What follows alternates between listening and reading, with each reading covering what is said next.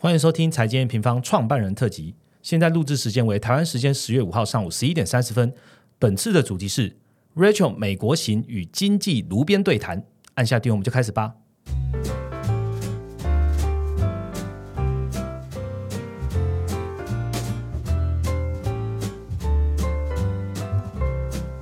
Hello，大家好，我是财经方的 Roger，祝大家这个双十连假愉快啊！开头我们先来讲一个最重要的，就是大家知道，这是最近的市场的波动是比较剧烈一些的哦。那在波动的时候呢，适合做最好的投资是什么呢？就是学习哦，最好的报酬其实就是投资自己了。其实这也是为什么我们在现在呢这个时候举办第二届的总经知识节的原因哦。我们从去年举办第一届到现在，其实很多的用户都有很好的好评，然后一直在敲碗说，到底什么时候会有这个第二届的总经知识节？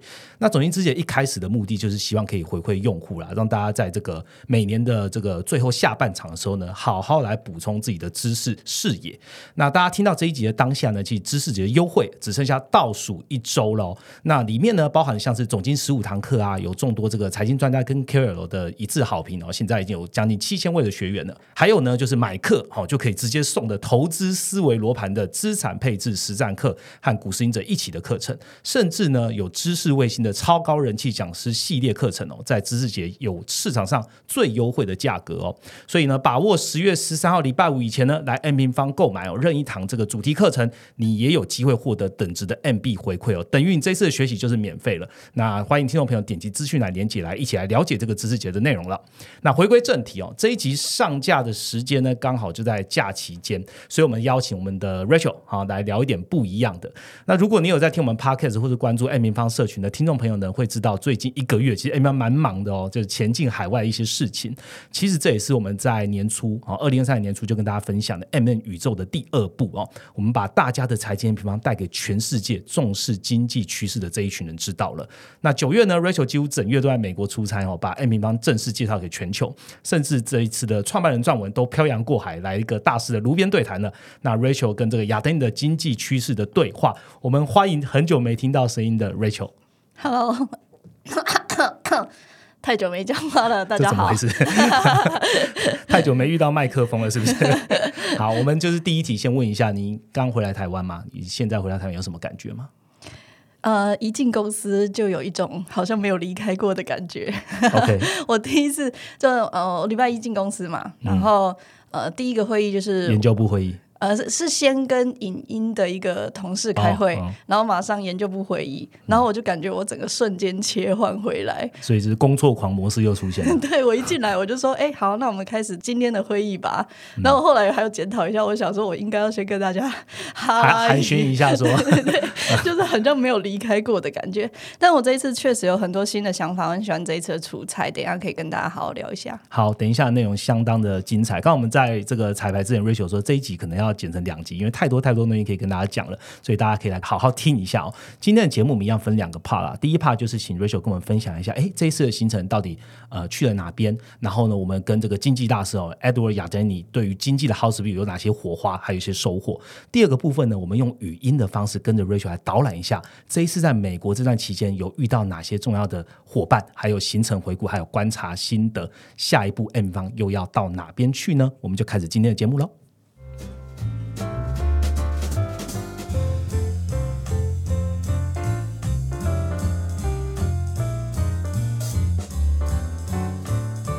好的，我们进到了第一个主题哦，就是 Lesson One O One，还是要让大家知道，这一次我们这个 Rachel 到美国行嘛，是不是先跟大家分享一下这次主要的行程是什么？好了。好啊，今年初就是我们其中一个计划，就是要把财经平方带到海外嘛。是，然后刚好在年终的时候，我们很幸运的申请到了纽约 Finovate Four 的一个 demo 的机会。嗯，那也是因为这一次的机会，我想说，那趁着这一趟去纽约，我们来安排一些机构的参访啊。所以我们先到了纽约参加这 Finovate Four，然后除此之外又。呃安排到旧金山，嗯对，去拜访戏谷的一些投资人啊，了解戏谷的生态圈，参加那个 TechCrunch，、然后又再回到纽约去参访很多的机构，像是 Bloomberg、TradingView 或者是 BNY Malone、Macrobank 等等这些单位，跟他们请益，然后借此来了解这个市场。对，然后当然有 follow 财经平方月报的朋友嗯。嘛，也都知道，我们也趁着这个机会拜访了 Yardeni Research 的创办人 Edward Yardeni，、然嗯后有了这场交流。那这整个行程，其实我在美国的行程就分成三个部分嘛。第一个就是到纽约参加 Finovate Four 的 demo，、然后再到旧金山，然后再回到纽约，大概是这样子。所以就是这个东岸、西岸在东岸的概念啦。对我记得这个 Rachel 出去前有跟伙伴说，哎、这一次的行程就是这一个月，请把这个会议哦塞满，我要认识很多很多不一样海这。是我讲的还是你讲的？是是你讲的，你希望这么做，没有，我回来以后就觉得说，我们行程真的不能这样拍，有点疲，有点累，对不对？太夸张了。好，我们先讲第一个好了。其实呃，Rachel 刚刚提到的 Finovate Four 哈是这个全球指标性的会展，它就是办了好几年，它每年都有超过这个七十家以上的公司，还有上千名的这个金融机构相关领域的人会参加，在台下听你讲哦。那其实我们这次参加的这个是最硬的哦，是 Demo Day，那我们是第二组。那我们公司为了参加这一次也是倾全力了，我觉得蛮蛮有趣的啊。就是呃，大家在出发前啊，就把这个英文网站哦，英文订阅，甚至有我们的 Macro Micro GPT。然后呢，还有一场蛮有趣，我们叫做小静哦，竞赛的竞，就是全部人一起想说，如果他是 Rachel，他在台上，他要怎么介绍 M 平方啊？这个 就是真的是代表着大家，然后身负重任的感觉。然后这一次在 Finovate Four，他其实是在 Times Square 的饭店，然后对着两千多位的金融决策者分享财经 M 平方，有七分钟的时间，他有计时，是这七分钟在前面过，不能超过对对，一过时，你的麦克风就会没有就会 mute，对 OK 这是非常非常非常难得的机会，可以来到世界的中心。尤其我到的时候，我才知道说，哇，七十多组 demo 的人里面。我们是唯一的华人，那当然是唯一来自台湾的公司，就是被选上，所以我真的觉得非常的机会非常难得，也非常荣幸。OK，这个 Rachel 在彩排应该不下两百次吧？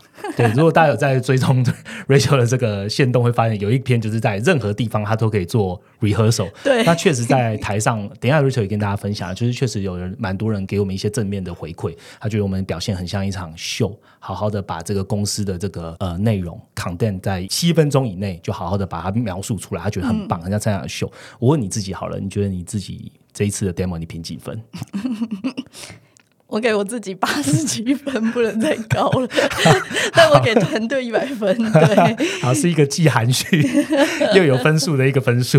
对，我是我觉得很尽力了啦，因为 Finovate for 自己本身单位也非常重视。那你知道他还派了 mentor 来陪着我们练习了两次，就是在发生这个 demo 之前，我们还远端的练习，就是因为台下都是重磅的人物，所以你也不能。不要出错，对，你也不能乱讲，然后或者是 demo 的很很很很鸟嗯对，所以他们竟然还派了 mentor，然后来跟我们练习了两次，给了我们很多的建议。嗯，那不管成果如何，我是很 proud 的我和团队的一个努力。对，嗯嗯，我们来去看一下那个 mentor，他其实也是 Finovate 相关的这个 VP，所以代表 Finovate 对这对这次的 demo 也是很重视的。对那 Lucky 我们最后的表现，其实大家的评价，甚至有人写信给我们，就是告诉我们说，哎，是一个 fantastic show。对，我觉得是一个蛮好的鼓舞的啦。对啊 OK，对啊。好，那既然都已经聊到纽约了，那来聊一下经济的内容好了。因为这一次其实，在十月的月报推出的时候，其实用户都回馈蛮好的，大家也很期待。哇，就是大师跟大师的对谈。这个大师叫亚丹尼啦哦。那其实我们 A 米方都蛮认识他的，就是其实我们有一些研究员都是有看他的内容哦。那亚丹尼是亚丹尼 Research 的创办人，他是耶鲁大学毕业，那也担任过多家的这个企业首席经济学家。他之前在美国财政部啊、联总会都有任职过。那他创立的这个亚丹尼 Research 呢，跟 Amy 方一样，是关注这个总金投资的哦，也算是总金界的扛把子之一啦哦。那时常就是会到 CNBC 啊、Bloomberg 去接受采访啊。那机构也会是在联总会上开完会之后，也马上采访他。那 Rachel，你觉得这次跟他见面是什么样的契机？我觉得就是嗯、当我们研究员知道说我要去美国出差的时候，然后他们本来就有在看雅雷尼的东西嘛，都我们也都会参考他的一些想法等等的。所以当大家知道的时候，大家第一个就想说，哎，不然 Rachel，你有没有可能有机会去跟雅雷尼聊聊？是那你知道我的个性就是觉得什么都是有可能的，所以我就直接在 LinkedIn 上面就联系他，然后跟他做一个简单的自我介绍啊，然后财建平方在干什么等等，然后想不到他就马上回复嘛，他就说 Hello Rachel，Let's discuss 他就直接就是讲了这一句很简短的话。我那时候看到我也是说啊，所以真的就是可以见到他了耶。是。然后我们也是很有趣，就是他就跟我约在中央车站旁边的一间很老派，然后有一点浪漫的海鲜餐厅。然后亚典尼先生他其实已经七十三岁了。然后他在 Long Island 这边，他住在那，对他主要住在那边，然后他就是在一个礼拜五的中午，然后搭着那个火车，然后来到中央车站旁边的这间餐厅找我，然后我们就可以有一个三个小时的会谈。三个小时蛮长的，你们聊什么？我们基本上真的是什么都聊，从创立财经验平方到全球经济到股股汇的看法都聊。那他的 Yardeni Research 其实创立的时间是二零零七年，嗯对，然后二零零七年其实是我刚出社会的那一年，，OK，所以我会觉得说，哇，就是我从那个时候就开始看他的 Yardeni Research 了。OK，然后我们创立的这个公司的初衷都非常像，就是都很希望结合总经的一个数据和投资决策这件事情嘛，让更多的人知道这件事情的重要。是然后同时我们两个也对总经分析有很高度的兴趣。是然后甚至亚雷尼他见到我的时候，他还说亚雷尼 is the first to do this and Macro Micro is the second. Okay. I don't think there is anyone else doing this in United States.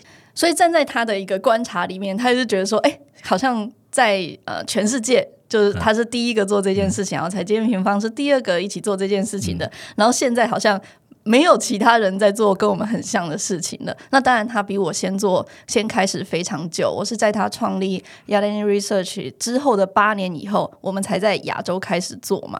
所以他对财经平方也很有兴趣。他觉得说，哎，怎么在地球的另一端，然后八年后有人在做很像的东西？所以他也问了我们很多的问题，包含像是我们团队怎么运作的啊，或者是我们的 data 来源来自哪里啊？甚至他还问我说，你们是想要 compete head to head to 的 Bloomberg 吗？就是 OK 你是 想要想要这么做嘛？反正我们就在聊这些跟公司、跟团队、跟初衷有关的事情，很有趣。嗯，从他这样讲，代表就是在美国市场里面，好像就是我们跟他在做一样的事，对吗？对啊，对啊，而且甚至他还说：“哎，你们就像是我的 competitor。”但是这么明白 对，但是他，但是我们在聊这一块的时候，也都是很开心，就是觉得说，呃，市场这么大，我们可以一起互相学习，让更多人知道总体经济的重要。OK，好，既然都已经这个，我们号称两位大师好了啊，两位大师都已经聊到天了。刚刚大师刚刚讲的，其实大部分都在聊公司的初衷啊，然后公司对公司的一些愿景、一些看法。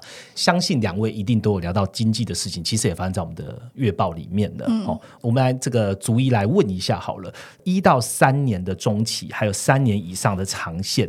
这个两位在对谈里面有对全球景气还有重点经济体的看法是什么？有没有什么同或有没有什么相异的点？我们的三小时的一个就是对谈里面啊，其实花了两个小时都在讨论公司和讨论有没有可能有机会合作，但最后一小时我们确实讨论了蛮多整个一个经济循环的环境，甚至我们还讨论到了长线的生产力循环等等就是都在讲非常非常有趣，还有呃很类似的一些议题。是那对于经济呢，亚丁尼他其实就是提到，假设就是以一到三年这样中期来看啊，其实他去年就有一直提到，他觉得去年的那一整波就像是 rolling recession，、那今年开始他就提到比较像是 rolling recovery。其实也跟财经平方提的蛮像的，就是像是一个错错置置型的、缓慢的、非 V 转的一个复苏。是那最近他也看到了一些风险，哦，最近当然他也提醒了一些风险，他把他们团队认为 hard landing 的一个几率从十五 percent 调升到二十五 percent。那他提到的主要的风险其实就来自于油价嘛，是那当然就是担心油价会让通膨再起。那我们团队在看到 CPI 也出现了反弹，所以呃，我们也能理解他为什么去做这样子的调升。当然，他也有提到说，七十五 percent 还是 no landing 哦，甚至不是 soft landing，他觉得是 no landing 的一个几率还是比较高的。他是觉得说，基本上他的这个小小的调整。是针对于他对于油价的一个油价的担忧。嗯那针对这一点，其实我们团队有去运算啊，我们是觉得说跟他的看法也蛮一致的。我们觉得一百元以下的油价，WTI 的西德州原油，嗯预计可以让 CPI 维持在四趴以下的一个水准。是那核心通膨也会。延续的和缓，哦，也就是嗯说，油价只要在一百元以下，去影响到其他的一个物价上涨的几率会是比较比较小的。那基本上，如果在这样的情况下，联准会的态度就可能不会有太大的一个转变，就是是好，可能今年底再升一码，明年就暂停升息的一个部分。所以我们团队给大家的建议也是这样，就是说，哎，油价如果九十元以下，你就是逢低布局；是九十到一百你就停看停，那一百以上你就再开始留意。这也是为什么他会提醒大家，就是一百以上的油价你就要开始去嗯有风险意识的一个存在。对是，，其实这个在呃月报里面我们也常提到了。其实上一集我们跟这个研究很低的人对谈的时候，哎，你在二零二三年最后一季的关键字是什么？他也讲到油价，所以大家还是可以来关注一下油价跟 CPI，甚至联准会的一些动作来看哦。那你们应该也有聊到最近的几个 keywords 吧，很很 hot 的，譬如说美债殖利率啊，还有美元这两个。那你们两个又有什么样的看法呢？我们觉得就是呃，长期的一个利率正在走正常化的一个过程啊。那也就是借由这一次肺炎疫情之后，让未来可能三到五年都很有可能不再出现过去十年那种低利率啊、境零利率啊、股优于债啊的这种环境了。是那包含像是供应链的一个重组，或是能源转型的这些过渡时期，就譬如说你要达到干净能源的状况，或是全民使用电动车，你还是需要一点时间。那与此同时，OPEC 他们就趁机去做减产的一个部分。对所以在这个情况下面，你会发现通膨可能要回到很。正常的那种水平，或者是利率要回到很低的一个水平，你需要一点点时间。这也是这次 MEO Vivi 跟大家分享的一个点内容。所以我们在讨论这一块的时候，我们就觉得说，哎，十年期公债殖利率合理的价格，应该就是回到二两千零三年到两千零七年的那种相同的一个水平。是那那个水平其实落在四点五趴到五趴左右的一个十年期公债的合理的价格。嗯，那当时的 TIPS 或者是平衡通膨率也是差不多是两趴、二点五趴，跟现在其实也都蛮接近的。是就是说，不要再期待是过去十年的那种这么低非常低的利率了，而是会回到二零零三年到零七年。那当然，他有提醒，就是说，假设你到零七年末期、零八年初期那种，譬如说十年期公债殖利率跑攀升到五趴以上，那可能就要。留意了，那他有提到是 a normal，就是非常态的一个状况。嗯，对对对，那我自己对于美元或者美债殖利率的看法，我觉得其实联准会或者是美国政府他在干嘛？我觉得他我在观察他，我觉得他是在优化利差倒挂的现象。等于是说他默许美债殖率十年美债一直上，他在默许长债往上，你会你会发现，像他发的债也都是呃，在第三季都是以长债为主嘛。这样他这样子的情况，其实是能让债券利差开始出现收敛。哦，你会发现长天期的殖利率调升，它反映的其实是经济好。这一次的一个调升，它反映的是美国经济一直优于预期，所以长天期的殖利率其实在调升嘛。那短天期则是没有在预估无止境的升息，所以在这个情况下，你会发现，哎、长天期上的比短天期快。来得快，好，在这个情况下，利差就会开始收敛，所以我不觉得这是非常不好的事情，因为过去的这一年利差倒挂其实是非常严重的的。那现在它其实就是在让利差收敛，所以在操作上面的一个反应，我觉得就是呃，我记得 Ryan 他在月报里也有提过，就是以短债或者是头等债为主，嗯那长债可能是要等利差收敛这一块的调整告一段落。其实利差已经从可能一百 BP 调整到现在只有三十 BP 的，就是十年期跟两年期的一个公债殖利率利差。然后在我们最新的快报也有提到说，预计今年的年底的时候发债量就有机会慢慢的好转，因为第三季不发对，因为第三季你债务上限刚通过，你前两季不能发的债，你就一次性的发发完嘛，嗯所以第三季是这种。呃，发债量最高的一个时期，那预计第四季是有机会慢慢好转的，所以长线来看，我还是觉得股债其实是可以一同配置的。OK，那讲到美债值利率了，我们都已经慢慢的讲到越来越深入了。相信你们对于近期的事件应该也有一些讨论啊，譬如说这个汽车工会罢工啊，然后政府关门的议题，甚至是油。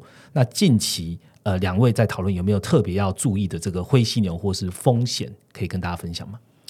嗯，关于股价这一块，我们其实有讨论到，近期不管是罢工还是政府关门，我们都觉得它是比较偏向短期的一个 noise 影响，因为本来就是常常会出现这种事情。那每次出现这种事情，如果我们都要非常担忧，说是不是景气就要衰退，其实也是有点不切实际啦。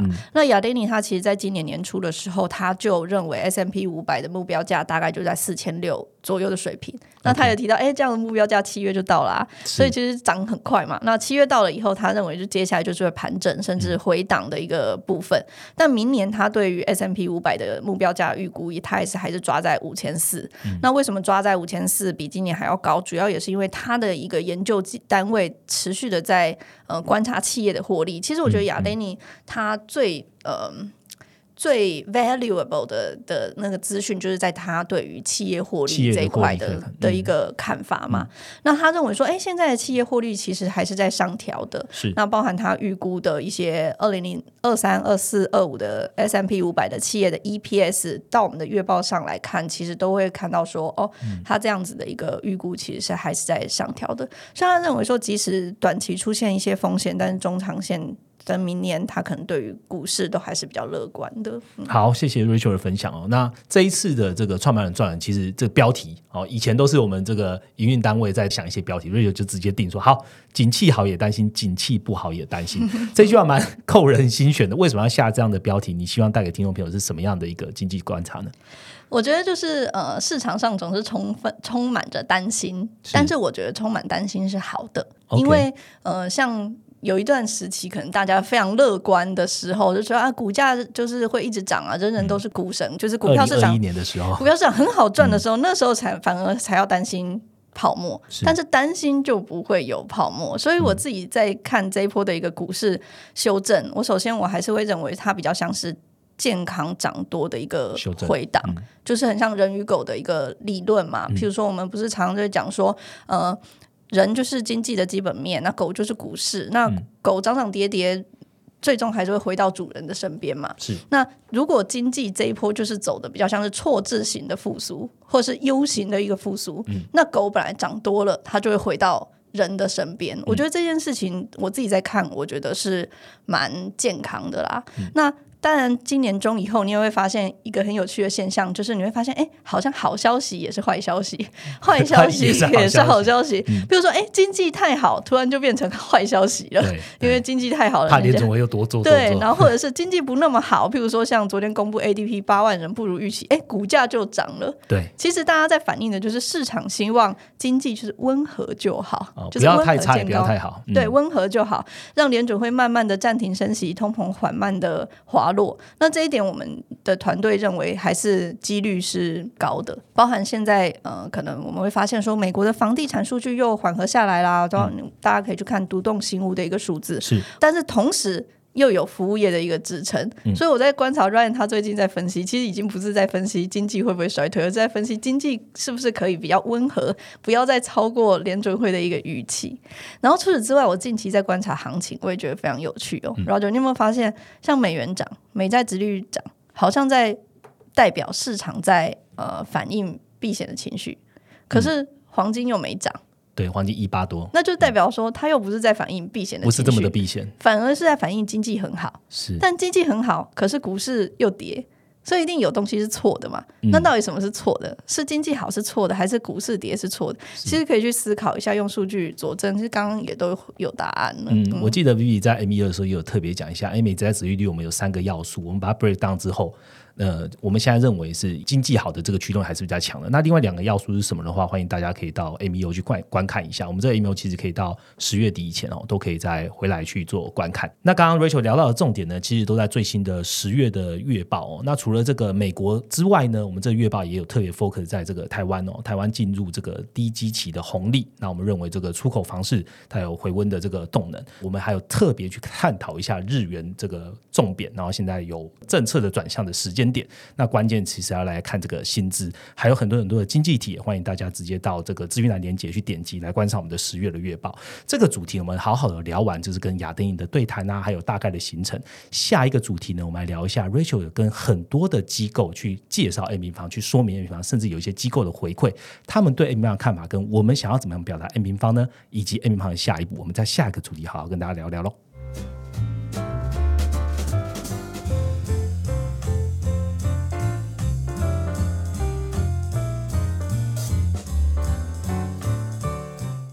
好的，马上进入第二个主题哦。刚刚上一个主题我们聊完了，像 Finova 啊，像是亚登的对谈哦。那我们刚刚有聊到，其实还是有拜访非常多在东岸跟西岸的一些这个重点单位。那在这个约访的洽谈的过程中呢，这个 Rachel 你觉得 A 平方最大的优势是什么？那 A 平方怎么样都还是代表这个台湾的新创公司，你有遇到哪些的障碍或阻碍吗？你怎么样做调整呢？我这次的旅行啊，我就是觉得，当然面面对的都是非常呃厉害啊，然后已经非常知名，对对对对对的公司了。但是我觉得财建平方虽然小，但是我们还是非常具有优势的。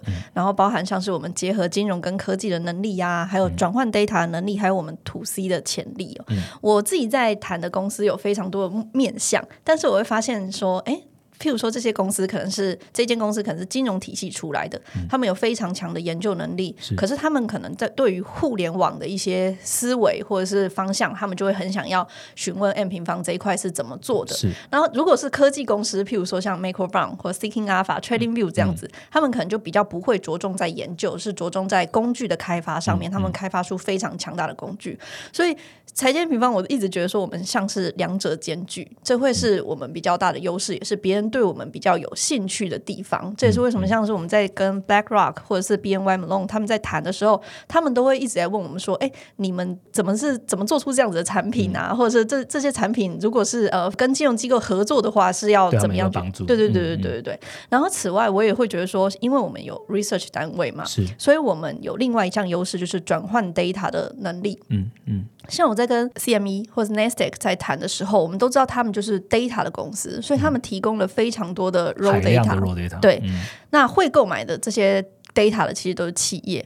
那因为 N 平方有这个 data 转换的能力，所以其实我们可以帮助大家节省很多的分析时间，跟提升分析研究的效率啊。对，此外我也是会觉得说，当大家看到财经 N 平方的一个网站的时候，其实他们会立刻的知道我们在做什么的主要的。关键原因是因为我们用 data 还有图表在呈现，那用 data 跟图表就可以大量降低我们出海的这个。呃，barrier 对，因为 data 本身就没有语言的隔阂，你知道，我们不是只是在出内容或者是文章，data 本身就是国际语言，所以在这一块上面，我在跟他们对谈的时候，我就会发现说，哎，其实他们很快的就能了解我们在做什么，财建平方在做什么。然后最后一个是 to C 这一块的潜力，我就讨论了非常多的公司，像彭博或者是邦，他们真的就是 focus B 端市场，他们对 C 端市场没有任何的没兴去了，不是他们的主力了。对他们就是在这一块，他们在跟我谈的时候，他们可能就会想说：“哎，那我也想要了解，听听看你们对 C 端市场的一个看法，因为其实面向 C 端的一个用户，你可以更了解。”大家到底在想什么嘛？当然也有很多的呃公司，他们是直接面向 C 端，那他们就不会提供研究，他们可能就是以社群的导向为主。是，但是财经平方的初衷是希望把 B 端的东西用简洁有效的方式让 C 端。也能够理解，那我觉得这一块好像就是比较少人做。那因为比较少人做，那它就会变成是一个蓝海的一个对蓝海的市场。那我也觉得做这一块会比较有意义，而且是找到我们蛮特殊的一个切入点，在国际市场上面。对，但你这一次聊的时候，是不是大家好像都只给我们三十分钟或非常短的时间？有一些企业，有一些企业是有一些企业是给我们可能呃。他会直接讲说：“哎，那我们这一次的面谈就是三十分钟，然后有些是四十五分钟，有些是一个小时。你大部分的企业不太一样。那但是我会发现说，你在跟这些东岸的企业讨论的时候，你要非常的聚焦，因为譬如说，你可能只有三十分钟的时间。譬如说，彭博，他就只给我三十分钟，然后我们我们。”呃，跟彭博这一次也是很有趣，就是直接接触到他们战略事业的一个策略策略长对之类的负责人。那他就说：“我只给你三十分钟，你要如何规划这三十分钟？那我们可能就要跟团队开始讨论啊。前三分钟简单介绍，七分钟 demo 网站，五分钟讨论可能合作的项目，最后 QA 一定要留十十到十五分钟的时间 QA 嘛。那甚至他可能会直接就问你说：你想要的 outcome 是什么？你觉得彭博可以怎么帮助你？那其实，在这样子的一个对谈。”上面你必须要非常的 focus, Focus，重点，你没有办法跟他闲话家常，对，那这对于我在未来和这些机构讨论，其实都会有帮助。然后再来就是，我觉得国际市场真的是很大，嗯，但是你一定要专注。那我从这几家机构，我也其实可以帮助我放大了很多的视野。譬如说，像我们在跟 Make 棒谈合作的时候，美国棒其实我们之前在出发前好像就认识他了，就是大概 study 了一下，他其实就有点像面向企业的 M 平方了，对不对？他比较不过他比较 focus 在像是工具啊，然后研究领域的部分就会相对来讲比较少。但是他直截了当的就是切了 B 端的市场。他明讲就是我就要打 B 端，对，然后它也是着重于总金的数据，嗯，所以它其实，在数据上面跟 M 平方很像，但是它直接就是切入 B 端的市场。是，那我就发现，哇，它的营收其实大概是七亿到十亿的台币，可是它的估值是两百三十亿，哇，哦是非常非常非常非常夸张的一个的一个 valuation 三。十倍，对，然后譬如说像 TradingView 也是，它面对的 C 端市场，可是它估值可以到九百亿，嗯，台币。那这些关键其实都是在于说，他们非常专注他们的特色，以及让自己成为国际型的服务。这这一块也让我学到蛮多的。嗯，对。然后当然也是有另外一种极端呐、就是像刚刚在跟亚雷尼讨论的时候，亚雷尼他的公司就只有九个人，OK，对，然后他也是非常专注。那他的老婆就是他的行销就是。家族企业来的，对，他的儿子就是他对接数据上的窗口所以他就是其实是一个 family 的企业，他不会对标自己会变成 Bloomberg，他有在跟我分享的时候，他会说他只会看他喜欢的图表，只会分享他想要分享的内容，然后甚至他说用户如果在他下面留言的话，他会直接把它删除。我觉得这些都是一种。选择，那所以我这一趟旅程其实也是会帮助我不断的反思，就是说到底要带财经平方到哪一个阶段啊？然后我想推广总经的这些重要的理念，还有没有机会让更多的人知道，以及怎么样做，怎么样找到更好的人才，怎么样提供更好的服务？这是我现阶段跟这些 B 端在讨论的时候学习到的一些，以及不断的一个反思。但是我觉得他们的共同点都非常的明确，就是专注，然后嗯。找到一个属于他们内区的一个市场，嗯，然后他们做国际型的服务，嗯。做国际型的服务，嗯。对。这个听众朋友在听完之后有没有觉得，哎，其实台湾有 M 平方，其实还算蛮幸福的。其实我觉得台湾有很多企业都有机会去做国际型的服务，对，嗯，嗯，刚刚讲的切割市场之后，然后专注做，然后做到全球，嗯。这也是一个大家可以往这边走的点。嗯，好，那我们刚刚讲的其实都是东岸的嘛，哦，那。东岸的部分大概也聊了差不多。其实 Rachel 刚刚另外一些人是聊是飞到西岸的旧金山，那有参加这个 Tech Summit，然后面对的是全然不同的对象跟文化，然后从这个东岸的金融到西岸的科技了。那应该在场的听众都是顶尖的那种呃工程师啊、设计师啊。那这个踏进这个新创领域的这个戏骨，Rachel 有什么感受吗？然后有什么发现跟东岸不同的吗？我觉得西岸跟东岸就是两个世界，两个世界、啊，两个世界。我觉得东岸就是直接，就像我刚刚讲的，我只我们30只有分钟我们就是三十分钟，我们讨论重点，那大家讲重点，但他非常重视多元。对，然后非常利益导向。那西岸就是我重视社交圈，我重视生态圈，然后我充满想象力，我每天都在创新。那我觉得 N 平方，呃，我们同时有东岸的那些影子，就是我们在分析的是金金融融市场嗯。嘛，这种金呃 financial market 这一块，但我们同时又很想要继续的创新，然后嗯。持续的带给用户不同的东西。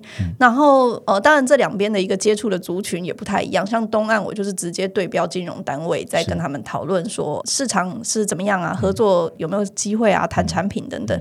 那西岸接触的就是一些创投啊，谈的就是可能募资计划、啊、估值啊，或者是未来的可能的一个发展。那我还蛮意外，就是因为我们这次有去一个 Tech Summit 的一个 demo，、就是我在东岸有 demo，西岸有 demo，、然后遇到了还蛮多戏骨的工程师，他们竟然是我们的那个用用户对，所以就是财建平方服务也有大家戏骨的很多的工程师也有也有在用，就是看到这样子还蛮开心的。嗯对，那个我有记得 Rachel 在这个西岸的时候说，哎，有有用户还录你 demo 的内容，然后传给你看，看到自己在上面表演好像怪怪的。对，我不敢看。好，那总的来说，Rachel 这样东岸西岸跑之后，有什么样的心得，或是有一些有趣的观察可以跟大家分享的吗？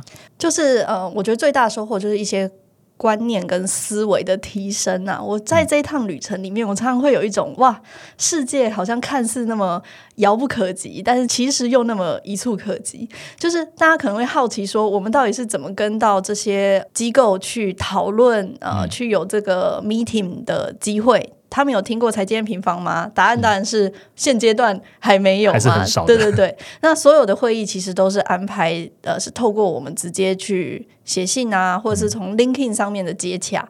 那这也是就是我们团队就是。在这一块上面执行力非常的强的地方，那我这边跟大家推荐一下 LinkedIn 的付费版，真的是可以接触到蛮多关键的人物的。那我自己今年开始也是因为走到海外，所以开始去使用 LinkedIn 或者是 Twitter 这样子的一个平台，也帮助蛮多的，大家可以在上面去做交流。那除此之外，我也会觉得说，呃，把东西准备好，其实。机会总是在不知道的时候发生。那我这边也跟大家分享两个这一次的一个很有趣的例子。我们那个时候在 Finovate for 结束的时候，其实我们是坐在那边休息，想说啊，这个 Tough Day 终于结束了，然后呃，应该已经没有我们的事情了吧？然后我们就坐在那边休息的时候，突然有一个长得很漂亮的女生，然后后来我们才知道她是 BNY Malone 的一个呃负责战略事业合作的一个单位的头。BNY Malone 就是纽约银行对吗？对，就是纽约银行。然后他们就是突然是说：“哎，你们在做什么的？”因为他刚刚 miss 掉了那个 demo，所以他想要了解一下我们在做什么。然后我们就跟他分享了一下呃，我们我财经平方这间公司。是。然后他那个时候他的回复是：“OK，其实我不太了解总经的东西。那我跟我的。”团队讨论看看，然后如果有兴趣的话，再跟你回复这样子。然后那时候我跟 Amelia 就是我们另外一个伙伴，我们就觉得说啊，好，应该是来问问，串一下门子，客套一下这样子，应该就没有、没有下文了吧？是。结果殊不知，就是我们回去以后过了三四天，嗯，他直接写了一封非常长的信，然后他就说，接下来我想要跟你进行三到四个 meeting。然后我说啊，三到四个 meeting，然后我们安他安排了 BNY Malone 里面的。各个部门的人来尝试了解财建平方跟探讨合作的机会，嗯、然后甚至到我回到台湾，他还是持续的在串接说，哎，有一些呃其他的新创公司，他们在观察到可能跟财建平方在做很类似的事情，要不要聊一聊等等，嗯嗯、就是帮助我们去呃，不管是跟 BNY Malone 合作，或者是接触到其他的一个。机构在做的事情，我觉得都是就是一个很浪漫的相遇。嗯、然后还有另外一个就是，呃，我我这一次其实我们到戏谷，然后有一个空档的下午，嗯、然后那个空档的下午，你知道我在干嘛吗？你在做吗？我竟然拿着我们的传单，就是 Finovate 的还没发完的传单，然后跑去那个呃 Stanford 的经济系，想要发传单。你是真的跑去发吗？对，我真的跑去发、啊。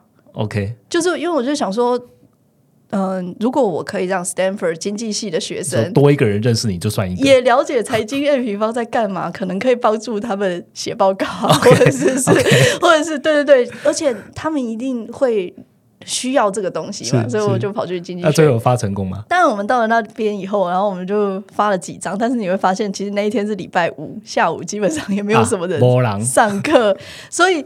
传单发的不是很顺利，但是那一天我们也因缘际会认识了一个呃 Stanford 在实验室的负责人，OK，然后后来他也帮我们串接了很多的资源，包含到现在都还会再写信给我说，哎，Stanford 这边有哪一个教授，或者是 Berkeley 这边有哪一些教授，然后他可能会需要财经验平方的资源等等，可能会对我们公司有兴趣，然后我就觉得哇。就是你知道，机会总是在你没有预期到的时候会发生。那你有遇到美好的邂逅？那有没有遇到这是一些挫折？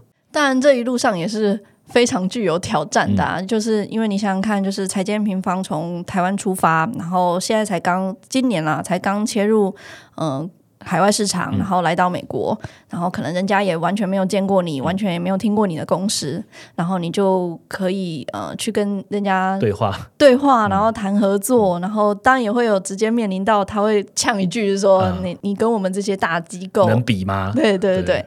那当然，当那个时候我会呃有一点挫折，就是。在那个 moment，但是我大概花了。可能半天的时间，马上就可以。对，我就会觉得说，哎，我现在想起来就是充满动力。你也知道我的个性，就是人家这样子跟我讲说，我就会，我就会去想说，那我要怎么样变得更强大，来让你就让你闭嘴，有机会跟我合作。对，就是这样。我我觉得创业这条路就是这样啊。或许大家在新创这条路，你会发现它就不是一个安排好的道路嘛。你在做的事情就不是一个。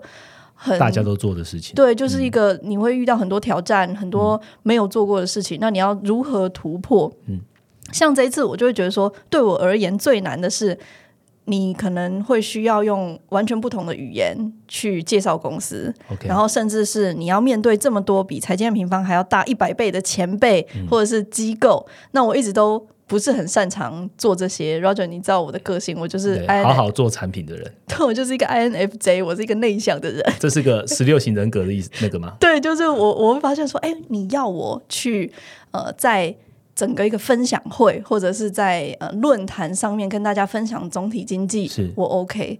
可是你要我跟他去谈说，哎，我们怎么样合作啊，还是什么的？那个 I 的个性就是会比较。显露出来，那像这块你就比我厉害啊！那这也是我这这一次去美国最大的挑战。但是我觉得就是尝试去讲 what I want，不是 what I can。那我也很想要透过这次机会跟团队，或者是甚至在听 podcast 的朋友，就是说像我这样我都可以做到，大家一定也都可以做得到。就是其实世界真的呃比我们想象中的大很多，但是它又。那么一触可及，对。好，谢谢 Rachel。其实刚刚听完之后，我们就会发现，哎，就算我们是还是一个新创，然后我们来自台湾，但是呢，只要我们好好的做这个产品，这些呃巨头的公司们，他都也是很愿意跟我们这个对话还有讨论。我觉得这是一个蛮好的机会。而且从 Rachel 回来到现在哦，就是带回来非常多的机会。我们的战略事业部其实每天每天有很多很多的这些机会在讨论，然后怎么样跟他们进行下一步的合作。那也希望就是未来 A 平方走向海外的时候，什么样的契机也可以把这样的一个荣誉，好，把这样的一个机会再分享给各位听众朋友。那我想问 Rachel，就是，哎，那既然都已经有这样的一个机遇啊，有这样的挑战，有遇到开心的事情，有遇到不开心的事情，相对来讲，最后还是会成为 M 平方未来成长的一个养分。你觉得这些这样的一次的旅行，未来的 M 平方接下来的规划会是什么？可以分享一下。我觉得可能三个方向会是我接下来积极做的改变啊。第一个就是可能会开始寻找策略型对标海外的机构合作，或者是继续跟他们学习。所以我以后可能不会只是待在台湾了，可能会更多的走出去。那以前我都会觉得我们都是靠自己。那如果财经平方要到下一个 level，我可能会需要再去更多的突破，带更多的可能性回来，然后慢慢的开放这一块的一个合作机会。对，那这是第一点。第二个，我觉得我会期待我们可以在接下来打造一个更自动化运作的团队。嗯。我觉得财经平方接下来如果要持续成长，需要往两个方向做。第一个，它就是要变成一个数据为导向的公司，就是数据会告诉我们说，我们决策做的是不是正确啊，然后我们走的方向是不是正确。那第二个可能就是完善用户反馈的一个主要运作的系统，因为我会发现说，这些机构他们。呃，刚刚有提到嘛，他们非常专注。那除此之外，他们非常聆听用户的一些反馈。那其实这一块财经平方已经在呃过去的这一两年，因为我们完善了整个客服的一个系统，其实大家给我们的建议或者是提问的问题，我们都有系统性的把它反馈回。团队内部，然后去告诉团队，团队就会自自动的去优化。优化这些东西。那我希望这个反馈的系统可以更自动化，这是呃第二个方向。那第三个就是真的是要开始打造一些国际型的一个公司，这个我觉得是挑战真的很大，包含去找到一些国际型的人才啊。目前才今天平方在波士顿跟西班牙就有开始配合的同事，然后我们要学习不同时区的合作，那协作的能力，产品要怎么样自动化内。部的一个 SOP 要更系统化，包含像这一次，我其实也跟我们的翻译的同事的 media 讨论很多，我们要怎么样在财经平方可能中文内容出来的时候，其他的语言就可以很快速的去转换它。对，所以这几点可能是接下来 M 平方可以继续努力和朝向的一些方向。好，非常谢谢 Rachel 参加这一次的录音哦。那也希望让大家可以了解哦，过去一个月 M 平方在做的事情，以及未来 M 平方想要成为的样子哦。当然，我们是希望让更多人知道这个总金的重要性，然后带回更多国际的服务还有创新。那接下来当然要创造更多的产品还有应用来回馈给各位的听众朋友了。好，这一集到这边，那最后呢也要呼吁这个知识节的优惠哦，这是剩下最后的一周了哦。那刚刚前面提到，你购买 MEO 加那个任何一个课程，除了前面将抽出三位的用户，我们有等值的 MB 等于免费的让你观看这个课程之外呢，还有加码哦，三位可以获得 Rachel 这一次从纽约带回来的神秘礼物哦。那 Rachel 要不要暗示一下这个？神秘礼物是什么？大家期待一下。这一次真的，我听到伙伴伙伴说：“哎，要不要带一些礼物回来？”的时候，我想说：“哇，完全没时间买礼物。”但是我还是在最后上机前。跑进了一间书店，买了三个礼物给大家。听起来蛮普通的。我真的很用心的挑选，我觉得有我的用心在里面。好，我们就先不讲那是哪三个礼物了。哈，反正就是在书店帮大家挑了，有 Rachel 的用心在里面，那大家可以期待一下。当然，就是欢迎大家先学习这个总经知识节里面任何一个课程的内容，那你就可以期待会抽到这样的礼物喽。好，今天的这一集好像还有最后一件大事。哦，就像苹果发表会一样，有一个 One More Thing。那最后一件大事情，Rachel 跟大家讲一下吧。对我从纽约回来的时候，我就又接到了另外一件大事，就是财经平方即将呃有机会哦采访。